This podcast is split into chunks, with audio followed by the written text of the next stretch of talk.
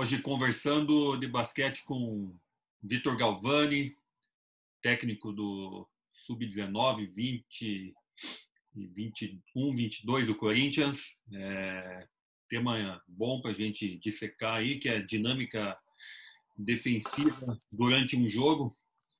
É, vai dar bastante bastante tema aí para a gente, bastante assunto para render hoje. Obrigado por ficar aí, Galvani. Valeu, valeu, um prazer aí, Fábio. É, acompanhei uma, uma das, das conversas aí, acho muito interessante essa, essa iniciativa, é, de uma, uma maneira um pouco mais assim, é, até um pouco informal, assim, da gente poder conversar e discutir sobre as nossas ideias e poder compartilhar isso com, outros técnicos. Então, uh, parabéns aí pela iniciativa, quero, espero contribuir aí com, com a conversa. Ah, beleza. É, é uma conversa informal, né? Mas que a gente também não quer que seja uma conversa que sem conteúdo, né? Então, claro. é, a gente sempre escolhe um tema bem específico e a gente discute bastante em cima disso, sem perder, sem perder muito o direcionamento da do, desse tema, né? Então, uma das minhas curiosidades aí, a gente está no basquete há bastante tempo aí, apesar de sou mais bem mais velho que você, mas assim, a gente sempre aprendeu algumas coisas com os técnicos que, do passado aí, que já não estão mais em atividade, que às vezes uma mudança de defesa durante o jogo é, ocasiona um desequilíbrio no adversário e geralmente essa essa troca de defesa assim é uma defesa da individual para a zona ou de uma zona para outra zona. E a gente sabe que tem o porquê de fazer isso, tem quando fazer isso, tem como fazer isso daí, né? São as claro. situações de jogo e algumas filosofias que, que estão mudando hoje, né? Que está mais para a questão de ajustar a sua defesa principal do que às vezes ficar trocando simplesmente a defesa para ver o que acontece, né? Uhum. É, não sei como é que é a tua ideia, gostaria de saber. Sobre esse assunto, eu acho que é, é, é uma filosofia assim que uh, eu não tenho, eu não tenho, até usando uma, uma frase aí do Pablo Lasso, eu não tenho uma filosofia definida. Eu tenho alguns conceitos do que eu acho que, que, que são boas práticas.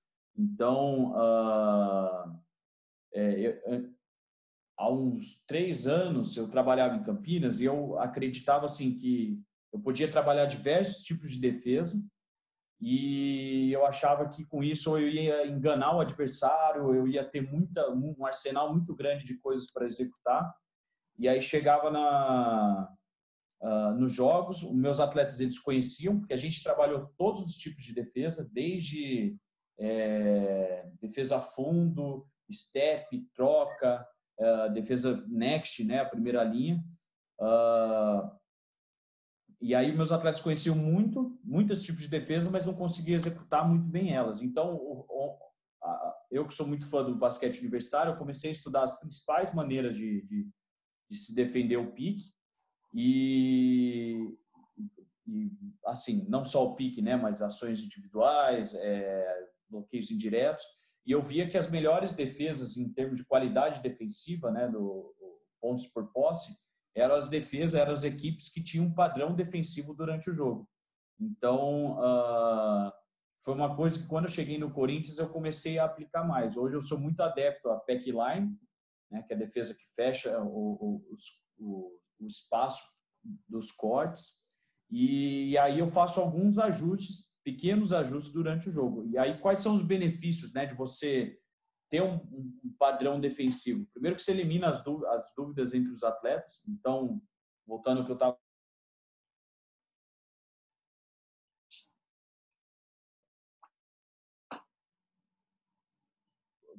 o garoto voltava para a defesa, ele estava confuso. Pô, mas eu achei que era fundo agora e, e na verdade era era era step, era troca. Então, uh, eu, eu, é bom quando você tem uma defesa padrão que você elimina essas dúvidas de, do que fazer, né? Eles estão mais habituados a sempre fazer, pô, vou defender o pique sempre dessa, dessa maneira. Eu vou eu tenho que a minha ajuda é esse mostra e volta é dessa maneira aqui que o, que o, que o treinador quer. Uh, você reduz a quantidade de scout que você tem que fazer do, do outro time. Então, pô, se eu já tenho padrão defensivo, eu não preciso estar assim, não, com esse atleta a gente vai fazer tal coisa, com esse aqui já é outro tipo de defesa, com esse a gente vai forçar fundo. Então, você, com padrão, você acaba reduzindo a quantidade de scout e é mais fácil, outro ponto que eu posso te falar, é mais fácil você detectar os erros e para corrigir. Então, você treina os olhos, né? O Héctor Messina fala, não, você treinar os olhos para poder corrigir. Então, eu estou lá na quadra, ah, o, o, garoto fez o step. Quem era uh, uh, a nossa defesa, né? O, eu sempre faço, eu prefiro que o, o, o próximo homem do lado contrário, no sentido do pique, venha fazer o bump é, ou tag, não, não, sei como é que se você usa outro termo assim, mas é o que vai marcar o pivô no roll ali por um, por um instante. É, então, o garoto não fez isso. Como você já está com os olhos treinados para sempre ler a mesma coisa na defesa, você já consegue detectar, você pediu tempo, você vai trocar o garoto pelo erro, alguma coisa.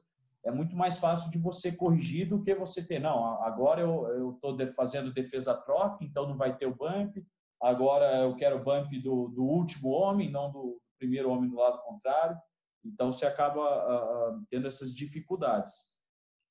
Então, é, então, Galvani, esse daí que você falou é uma filosofia que também tenho, que é a questão de você combinar as coisas e cobrar em cima do combinado. Isso aí é uma, uma questão que facilita a relação nossa com, com, com o atleta, né, com o jogador. Mas aí a gente volta lá atrás, essas estratégias de mudar a defesa, até no universitárias está diminuindo bastante, assim, se via, né? Saía sexta, uma equipe já mudava para a zona, independente do, do, do, do, que o técnico pedisse. Estava pré-programado, né? E Sim. daí a gente, eu vivi com isso, porque na minha iniciação lá como técnico, a gente, eu recebi bastante influência, assim, de, de outros técnicos que usavam isso. Aí o material que a gente tinha era o quê? Não era o atual dos, das equipes universitárias, era alguns livros, algum slide, ah. alguns vídeos mais antigos. Que eram, ah, após a sexta você já troca para defesa, e daí você vai mudar o ritmo do, do time, você vai diminuir o percentual de acerto de arremesso, ponto por posse do outro time. Mas essa questão de você combinar as coisas com os atletas é uma, um ponto bem positivo assim que eu vejo, né? E outra questão é a questão de você também facilita até a tua segunda ou terceira opção, né? Claro. De defender um pique ou de defender determinado um determinado jogador. Então facilita muito assim os olhos da gente, igual você comentou, né? Sim. E eu já ouvi outros técnicos falando, mas aí é um nível a gente atualmente está como técnico do sub-21, 22, que é o uhum. próximo passo para o adulto. Eu Sim. creio que os atletas já tinham, têm que ter um pouco dessa condição de conseguir fazer tudo, mas ainda a maioria deles não tem a, a bagagem Sim. tática para fazer tudo, né? E a, Sim. a simplificação não é também de de nivelar por baixo, né? É questão também da aprendizagem deles que vai facilitar e vai facilitar a segunda opção. Não. Tipo uma defesa de pique, igual eu falei anteriormente, né? Então, Sim. esses ajustes aí são mais fáceis de serem feitos, né? Sim. E esses ajustes você costuma fazer de acordo com, com o que? Com o adversário? O que, que você mais visualiza? Então, Fábio, como, como é, eu falei, eu, eu procuro ter um padrão defensivo, né? Mas uh, eu entendo que às vezes, principalmente às vezes você pega assim, situação, qual que é o lado negativo de você ter um padrão? Pô, eu vou jogar contra o Fábio, eu, eu sei que ele vai estudar a minha equipe, eu sei que ele vai se preparar para o tipo de defesa que eu faço no pique. Né? Você, facilita o scout do adversário quando você tem um padrão defensivo. Então aí que é o jogo de xadrez. Qual que é a minha próxima arma? Eu vou trocar no bloqueio, eu vou uh, fazer outra, uh, vou tentar marcar zona. E, e aí, assim, que eu penso? os motivos, antes de falar dos motivos para trocar uma defesa, você tem que saber qual é o nível de experiência dos seus atletas. Eu gosto até de citar um exemplo do, do de Joinville, quando eu estava trabalhando lá na Liga Ouro, eu era responsável pela parte defensiva. E a gente tinha trabalhado uh, um treino e meio antes de começar o NBB ali, que a gente classificou, né? A gente uh, ficou em segundo na Liga Ouro e o ano seguinte a gente já já ia para o NBB. E eu tinha acabado de voltar da Espanha e onde a gente teve uma clínica lá com o Lucas Mondelo e ele tem uma 131, uma defesa 131 lá, que é uns conceitos bem bem diferentes assim. E a gente tinha trabalhado um treino só antes de iniciar o NBB. E no nosso primeiro jogo a gente estava perdendo, acho que era de 21 pontos para Franca. E, e assim, eu não posso falar que em um treino a gente é, é, é passou por todas as, as variações dentro da 131, o que, que acontece em todas as ocasiões. Eu tentei no máximo ali passar as principais táticas dentro dessa defesa.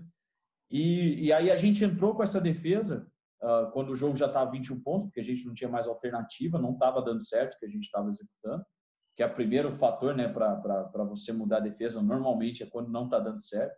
E aí a gente foi para um 3-1, mas muito por conta da experiência dos atletas, com certeza, né, um atleta adulto já tinha passado uh, em algum outro clube com, com, uma defesa 1-3-1. Por mais que ela tivesse alguns conceitos um pouco diferentes de uma 1-3-1 normal, é, eles já sabiam mais ou menos se posicionar. Então, acho que isso é muito relevante. Antes de você fazer uma, uma troca na defesa, será que meus atletas estão preparados para essa troca?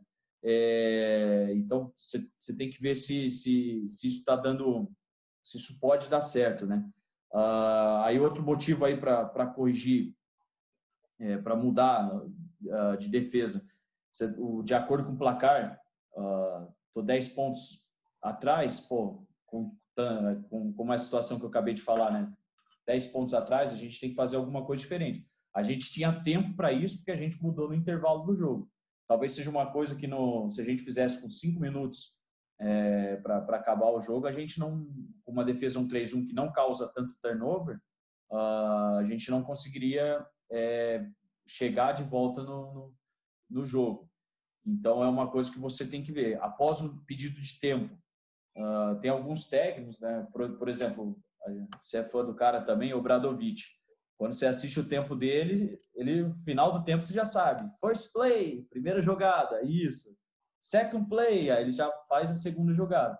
Se um dia eu tiver o prazer de treinar com, com é, de, de, estar num jogo contra o Bradovic, eu, uma coisa certa que eu vou fazer é marcar zona depois de tempo. Eu sei que ele sempre vem com algumas jogadas especiais, é, óbvio, já são treinados, né? O cara é um monstro, uh, pós-tempo. Então, eu marcaria alguma coisa diferente justamente para tentar atrapalhar isso aí. E também por conta da formação dos jogadores em quadra. A gente está na base, por exemplo, lá no Corinthians hoje, eu tenho, eu consigo deixar um quinteto em quadra, onde o meu jogador mais baixo é, tem 1,88 de altura. Mas eu também consigo, eu tenho, vamos dizer, esse luxo de ter, de ter um, um, um, quinteto lá que eu posso estar cheio de anãozinho, que marca bem pra caramba, um pivô atlético, e aí talvez seja uma hora também para você tentar adaptar um pouco mais a defesa. Sim, essa questão aí é é bem interessante, né? E, e às vezes também você acaba indo para uma defesa, por exemplo, saindo de uma individual que a gente gosta de marcar, mais agressiva, caindo ah. numa zona, às vezes para proteger teu teu jogador mais atlético. Eu tive uhum. muito desses desse problema no ano passado, que eu dependia demais do meu pivô 5 e às vezes se complicava por falta, mas eu não podia também deixar ele muito tempo fora. Então, usava um pouco dessa questão da, da defesa por zona para guardar ele um pouco, né? preservar essa questão. Mas, assim, a gente às vezes se engana, né, Galvani? Porque, volto lá nos exemplos anteriores, que a gente provavelmente não faria do jeito que. não faria hoje do jeito que a gente fez ah, no início por exemplo, é, às vezes o, a ansiedade de, de voltar logo para o jogo, estando 15 pontos, 20 atrás no início, é, a gente já vai para tentar resolver logo, adiantava uma defesa Sim. quando é importante adiantar mais ainda a defesa, mas muitas vezes pelo teu time estar tá com uma não está com uma confiança muito boa para defender mais em cima, uma defesa às vezes individual mais conservadora que vai tirando os pontos principais da, da equipe adversária, ela pode não te trazer para o jogo em dois, três minutos, mas você pode chegar no final do jogo com chance de ganhar.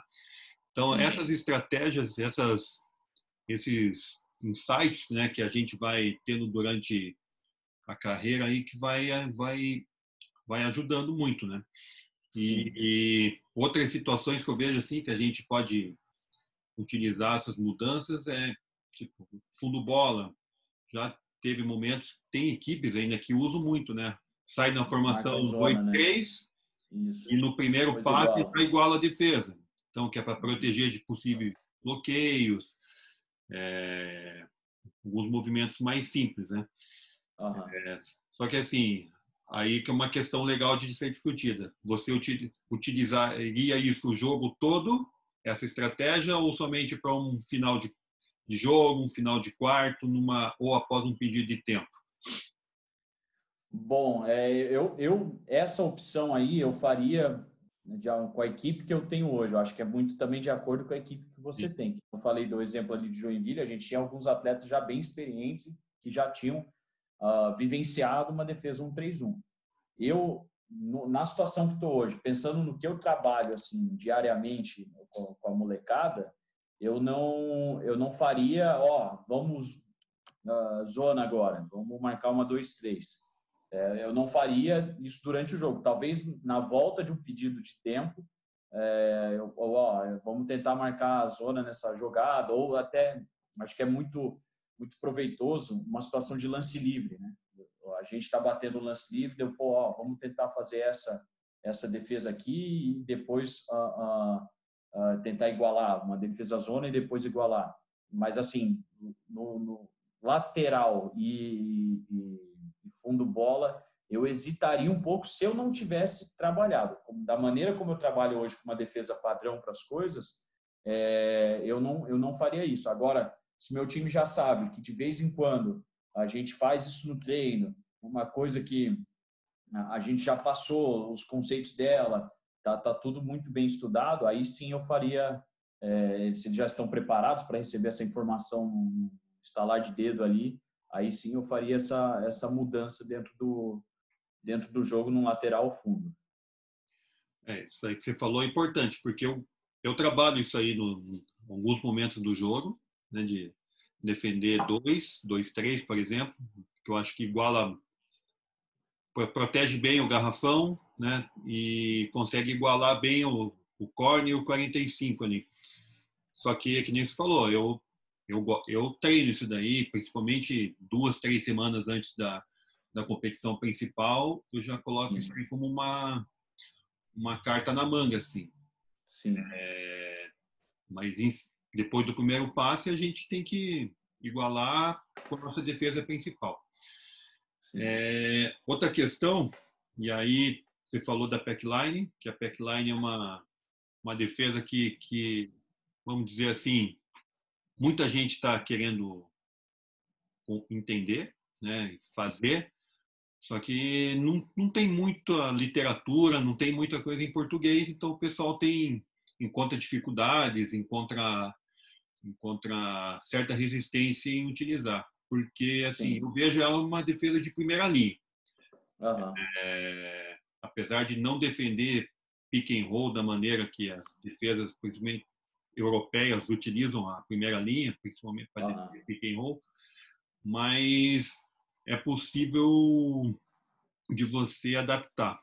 E aí eu entrei na questão da packline, que foi é, tema de, de discussão com outros técnicos que eu conheço, é, que eles encaram a packline como uma defesa muito conservadora uhum. e que teoricamente vai fazer com que o que teu atleta fique digamos assim, preguiçoso para defender, porque ele vai, ah. eles acham que vai que vai sempre deixar no, a questão da vai priorizar a questão da ajuda. Uhum. Então, por isso que eu toquei no assunto anterior, né? Que a troca da defesa individual, a maneira como você vai defender, ela não quer dizer que uma defesa mais conservador, mais recuada seja conservadora. Muitas vezes ela seja, vai ser mais agressiva, porque vai fazer o quê? Ah, o cara não vai mais, eu vou sair num close-out agressivo, uhum. o cara que está acostumado a chutar de três numa distância segura, ele vai ter que fazer um pull-up para uhum. começar. E essas questões de análise, assim, você falou bastante de scout, influencia muito, né? Você, Sim. na packline, você pensou nisso? Pensou em quais situações por primeiro?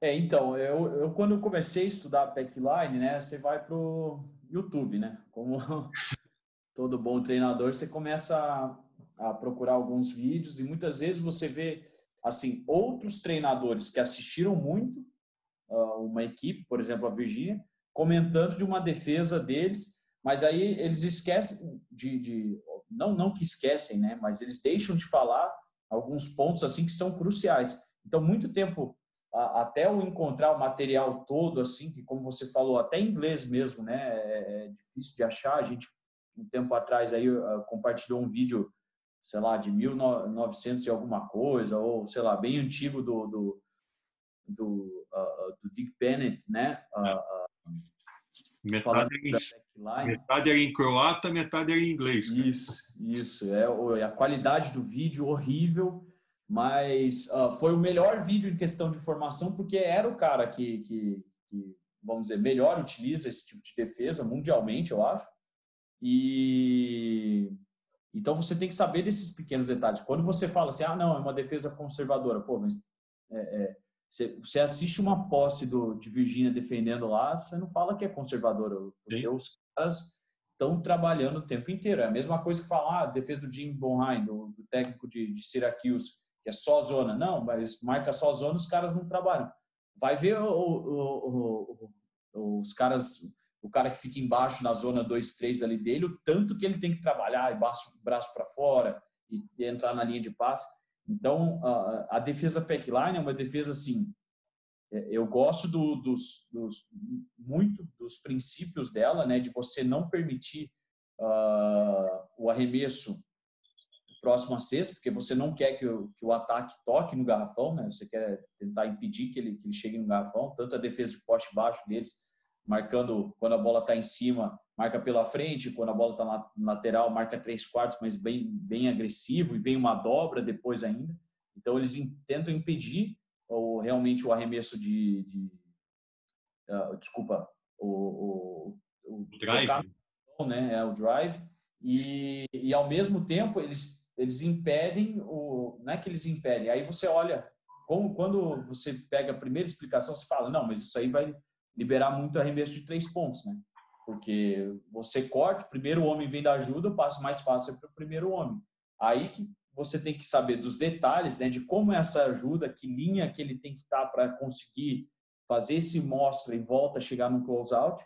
E, e, até nesse, nesse curso aí que o Dick Bennett fala, uh, eles tiveram a melhor porcentagem de defesa, uh, como é que é? A melhor defesa em porcentagem de três pontos dos adversários porque eles, os adversários tinham uma média muito baixa de, de, porcentagem de três pontos quando jogavam contra eles.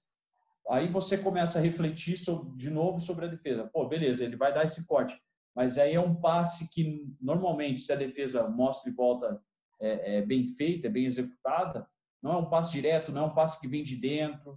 Uh, o, o, jogador muitas vezes não está pronto para receber, ele está se deslocando, não está um arremesso muito equilibrado. E, e aí dificulta. E os closeouts dele, né, uma, um dos princípios da defesa backline é, é fazer excelentes closeouts e, pressionar a bola. Então, quando você vê o cara já já está em cima de você e não, você não consegue ter um, um ritmo no seu arremesso. Então, é por isso que eu gosto muito muito dessa defesa porque ela o basquete moderno, né, o analytics fala que você deve tentar, na, na, defesa, você deve tentar impedir o arremesso próximo à cesta e deve é, é, tentar tirar o, o, a porcentagem de três pontos.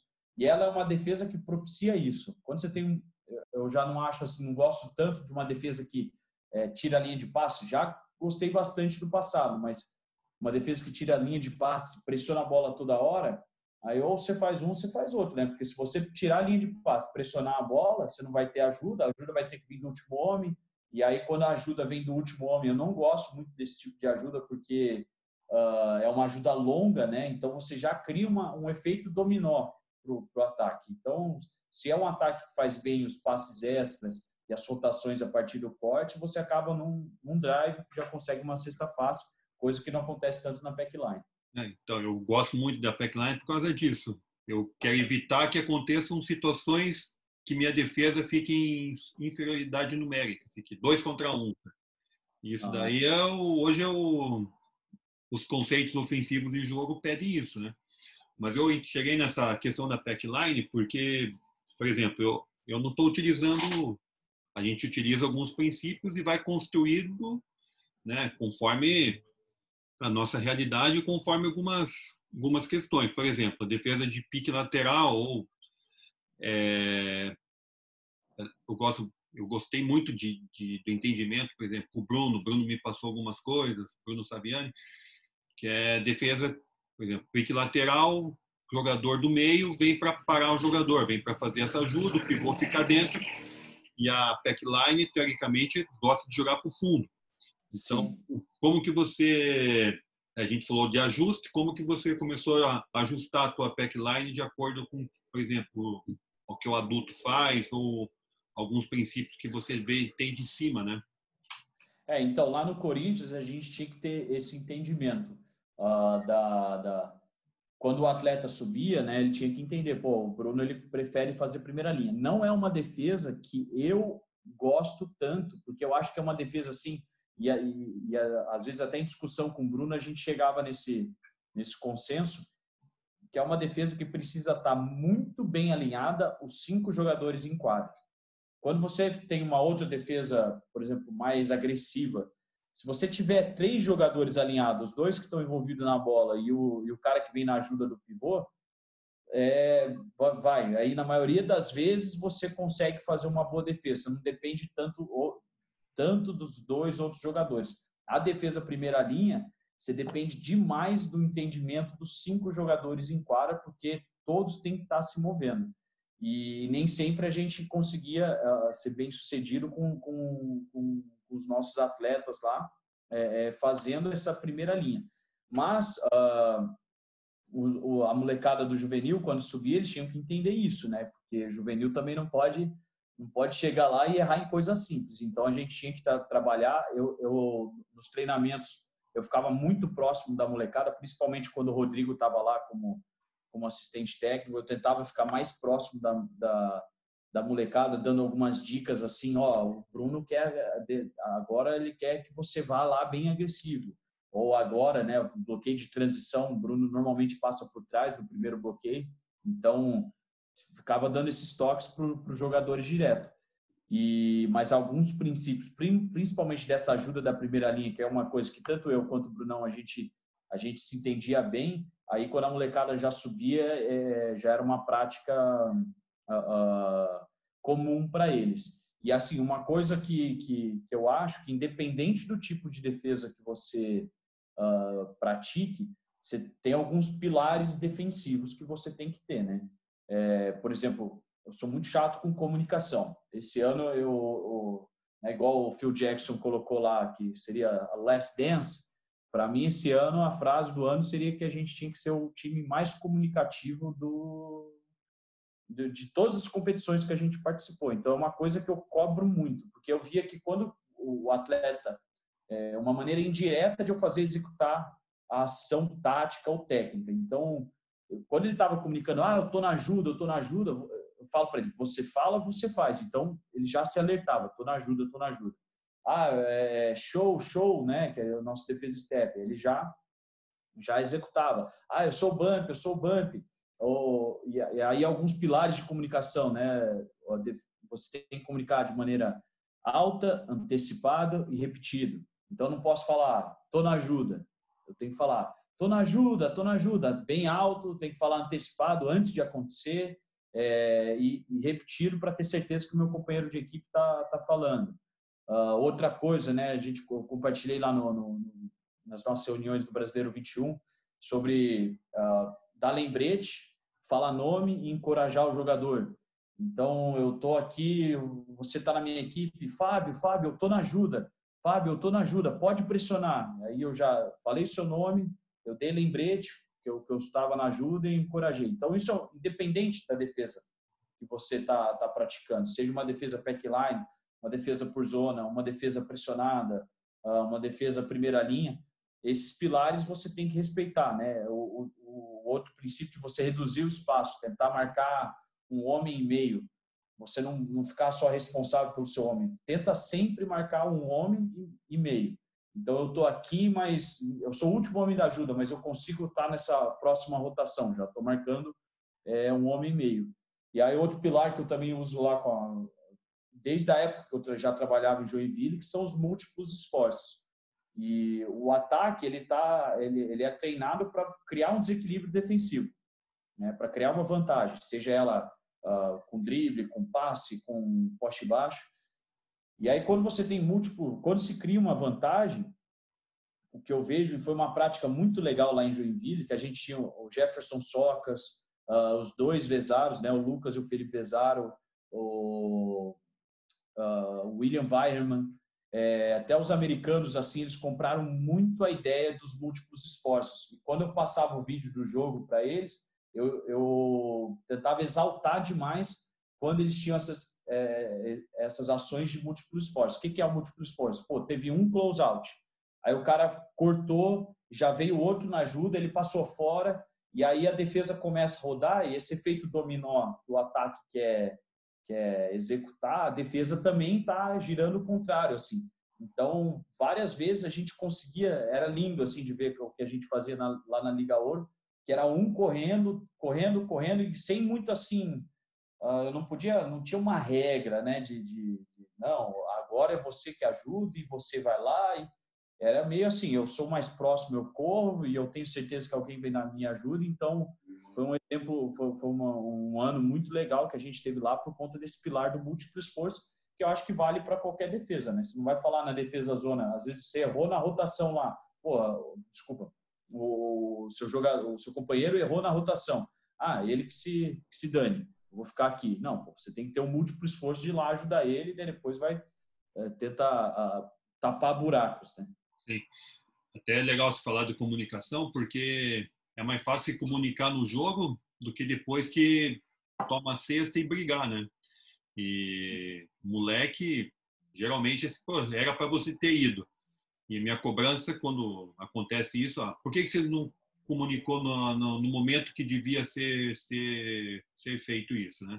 Uhum. E assim, os ajustes né, da defesa não são só da nossa parte por parte do, de técnico. Né?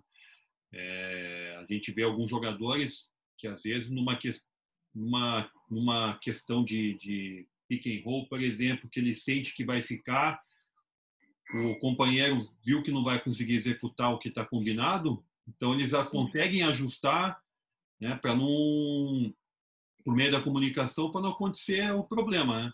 Então Sim. a comunicação tem que ser tem que ser trabalhado e assim deu errado, cara, segue o jogo e discute depois quando, no vídeo, depois do jogo, é, porque perder tempo depois que acontece o problema não, não vai é.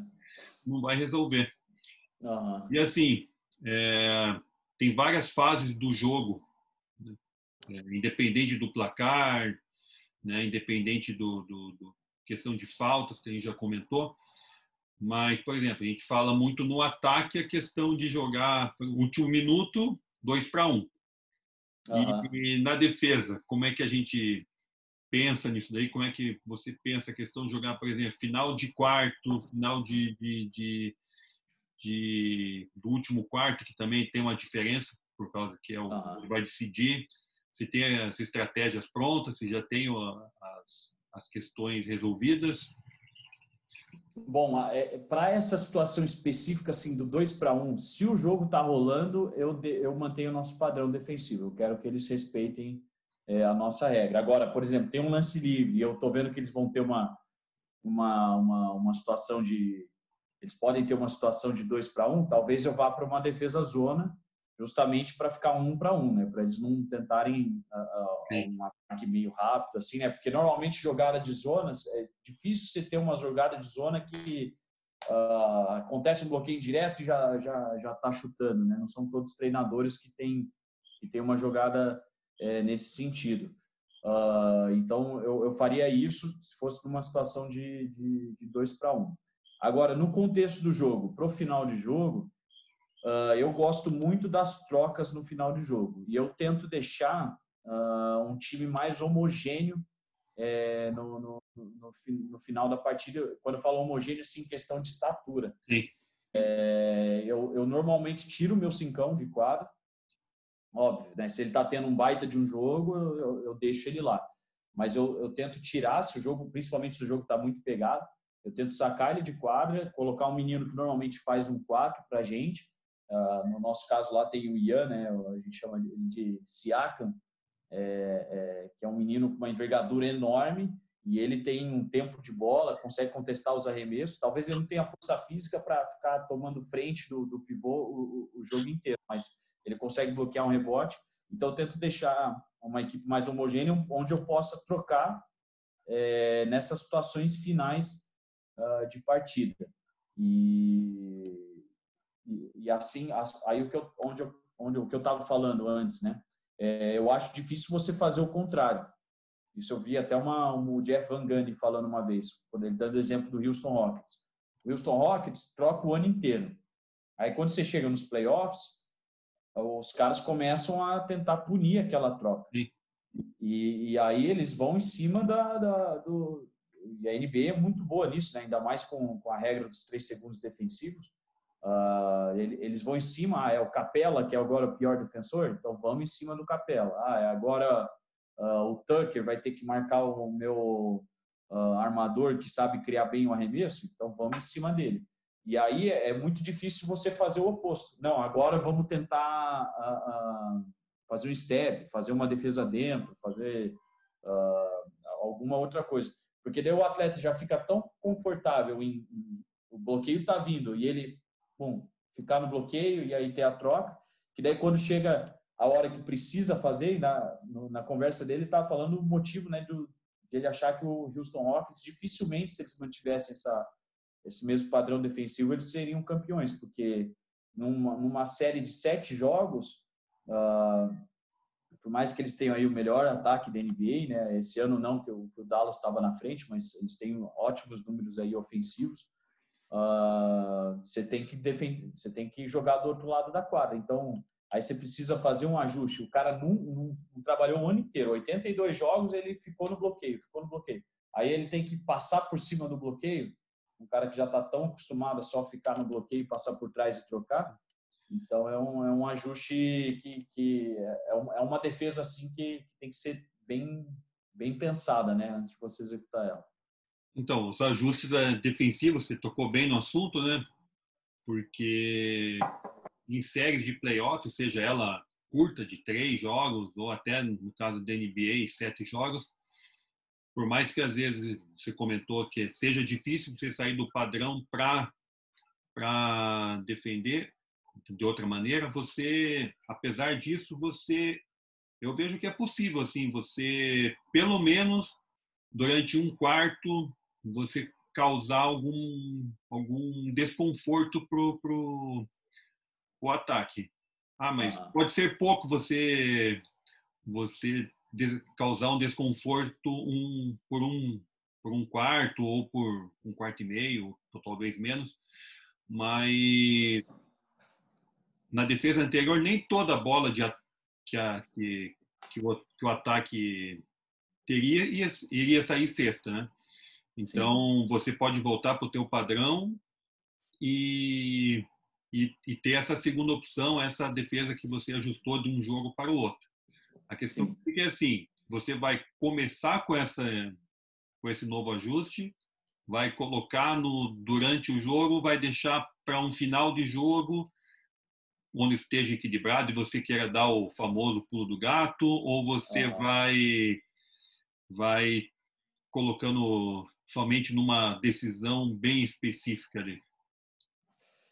É, então, eu, eu tento começar com o meu padrão defensivo, né? Hoje, lá no Corinthians, eu, eu, sou muito adepto à packline, então eu tento começar com ela. Se fosse num jogo de playoffs, eu com a base hoje lá no Corinthians, a gente tenta manter aquilo ali, eles até conhecem outro tipo de defesa, mas aí, uh, uh, até por outro motivo, para eu poder trabalhar o meu ataque, que eu acho que isso é muito válido também, não adianta você só fazer step, todos os bloqueios, e aí você pega o Fábio, né, que foi uma coisa que a gente sofreu lá, lá na, na foi uma lição dentro de quadra, né? É, pegamos vocês, acho que na disputa de oitavo foi da LDB, da, LDB vocês marcaram dentro, e aí a gente teve uma dificuldade enorme para jogar contra isso, porque eu não trabalhava tanto é, a defesa dentro. E aí me deu o clique, pô, eu tenho que trabalhar esses outros, outros tipos de defesa. Mas, voltando à sua pergunta, antes de, de, de mudar a defesa, é, por que, que ela não está dando certo? Ou é, eu evito de, assim, a coisa está dando certo e eu querer mudar. Eu, eu tento ver, eu, eu acho que é, um, que é um jogo de xadrez, né? A gente já teve é, até algumas conversas, eu, o Brunão e o Rodrigo, de uh, depois de um tempo, por mais que o tempo fosse da outra equipe, é, a gente tivesse 10 na frente, ele o Brunão, no início, a gente tentava, não, vamos marcar uma zona para tentar uh, surpreender eles. E acabou que a gente, que, nesse, foi no Paulista que a gente fez isso, não deu muito certo.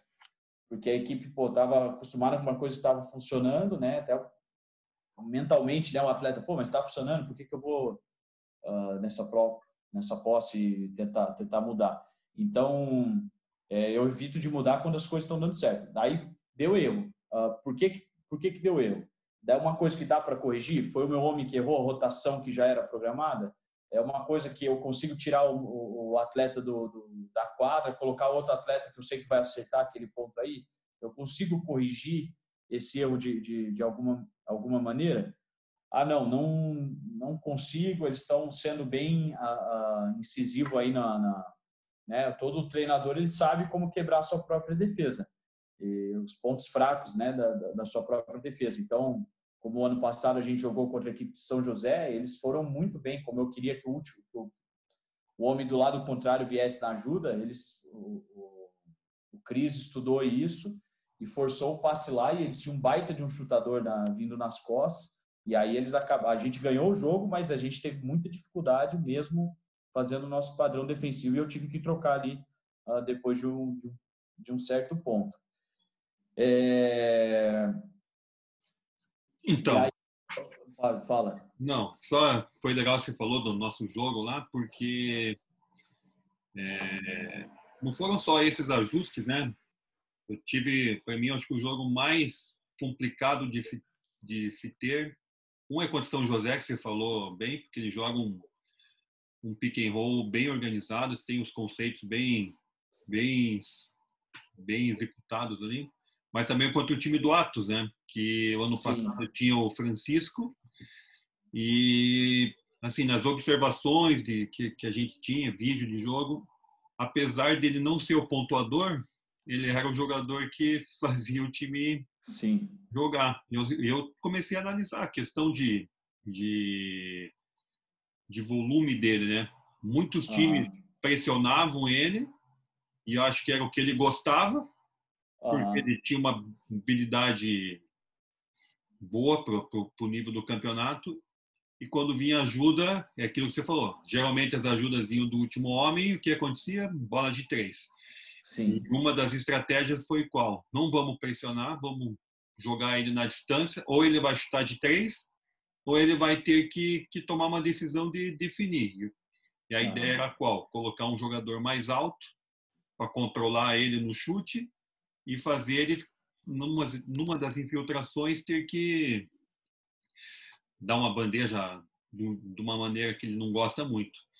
Então, ah. às vezes os ajustes, né, que nem eu, vamos pressionar, vamos pressionar, mas a pressão pode ser feita não só física, né, questão de fazer ele, ele ter que correr mais e ele gosta de correr, questão de Sim. tirar o volume dele de, de velocidade e fazer ele ter que jogar um pouco mais mais parado, um pouco mais tendo que ir para dentro do garrafão e não ter as opções de fora para ele, né? Ah. É, é, esses ajustes assim que são legais desses campeonatos que tem que tem a possibilidade de ter o vídeo, de você ter tempo de ver de uma etapa para outra. Uhum. É, é, assim, e aí você vai, que nem o próprio jogo com você, tive que jogar um pouco mais dentro, mas eu lembro bem desse jogo que teve um momento que a defesa de pique, eu falei, vamos dobrar agora porque eles já estão acostumados a jogar dentro. Sim, foi. E é a segunda opção. E é que nem falou, jogo de xadrez. Né? Uhum. é, não é só no ataque, né? principalmente defensivamente. Uhum. Né? Sim, sim. Não, e, e é, você falou do Francisco, né? O Francisco, para mim, o melhor criador de vantagem da, da LDB, disparado. Assim. Não, não tinha outro menino. Tinha, óbvio, né? Excelentes atletas lá jogando. Na, a gente tinha o Daniel, é, tinha equipe uh, Flamengo, né? Com um baita de time, Pinheiros, uh, uh, o Mateuzinho, o, o Campos no Pinheiros. Mas, assim, Uh, igual Francisco, é absurdo. O que ele faz lá é um anãozinho aí, para quem não conhece o Francisco, não sei se bate uns 70 de altura na régua. E o moleque é um, é um absurdo, um capetinho, assim, vai costurando a defesa. Quando a gente jogou é, e, com ele, eu, eu justamente tomei a estratégia de dar um espaço maior e fechar demais assim as ajudas. Era uma packline esteroides assim. eu tinha que fechar demais, porque senão ele ia criar vantagem. E aí, o que, que aconteceu? Teve um momento do, do jogo é, que a gente deu muito espaço para ele, aí o que, que acontecia? Quando ele embalava, meu, por mais espaço que você desse, ele não era um, não é um atleta assim, que tem um baita de um arremesso, mas quando ele está embalado é muito difícil ficar na frente dele. E aí ele conseguia mesmo, com a gente tudo fechadinho, criar uma vantagemzinha, porque ele é muito esperto, e aí uh, acertar os arremessos. Então, muito bem lembrado aí, as equipes do Atos eram, eram, eram tensas, né? São tensas de jogar. Sim. E aí até uma, um relato aí do... Quando a gente jogou contra o Flamengo, o técnico né, tem amnésia. Devia ter lembrado desse jogo do, do, do contra, contra a equipe do Atos do ano passado, né? Contra a equipe do União Corinthians. Quando a gente jogou contra o Flamengo esse ano, Uh, a proposta que eu tinha com o Joãozinho, que é o menino sub-17, né, o menino 2002 que vem do banco deles lá, era dar muito espaço para ele, né, muito espaço mesmo. E tanto que eu pedia para o meu menino ficar lá dentro. Aí o que que acontecia? É um menino que tem esse recurso, né, de, de, de criar vantagem. Acabou que no quarto que a gente fez isso, que foi entre o terceiro e o quarto ali, ele, ele, o, o meu moleque afastado dele, ele conseguia balançar de longe o menino e cortar para cesta, porque ele vinha no embalo e ele é um moleque assim muito atlético, muito muito explosivo. O primeiro passo dele ali é fenomenal e ele tem a, a mão boa perto do aro, né, e assistência boa também.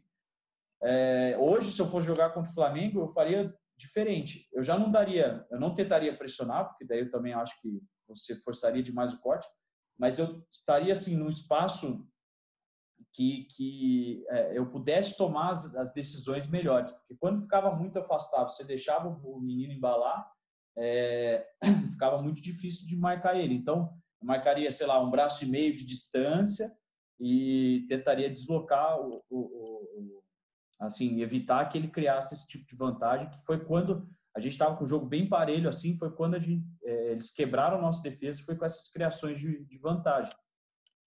E aí, até falando de uma, de uma troca, desculpa a resposta longa, mas uma, uma troca de defesa que a gente também poderia ter feito, eu acho que assim, um dos outros motivos né, que você pode trocar, às vezes você tem uma defesa que está deixando o jogo no, no morno ali. É, ninguém está abrindo muito, você está uh, ah, ponto a ponto, ponto a ponto, um abre cinco, volta.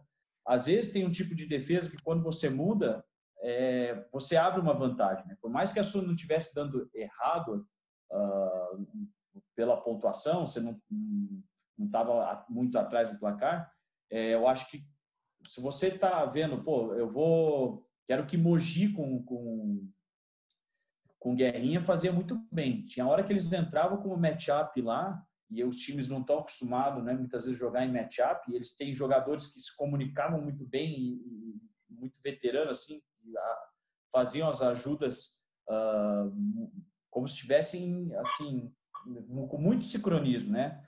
E aí acabava quebrava os outros times. Então acho que é um momento também que se pode trocar.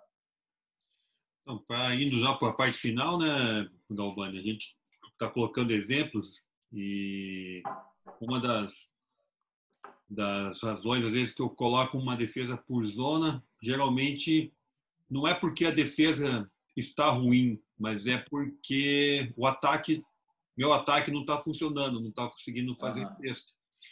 E para quem está usando exemplo, no nosso jogo lá em Uberlândia esse ano, a gente conseguiu jogar na frente um bom, um bom tempo do jogo, mas a gente estava com uma rotação limitada, com um atleta uhum. machucado, e a sua defesa começou a encaixar e o meu ataque não produzia, é, perdi as opções, e aí quando o jogo empatou, falei que uma das opções minhas foi mudar para a zona.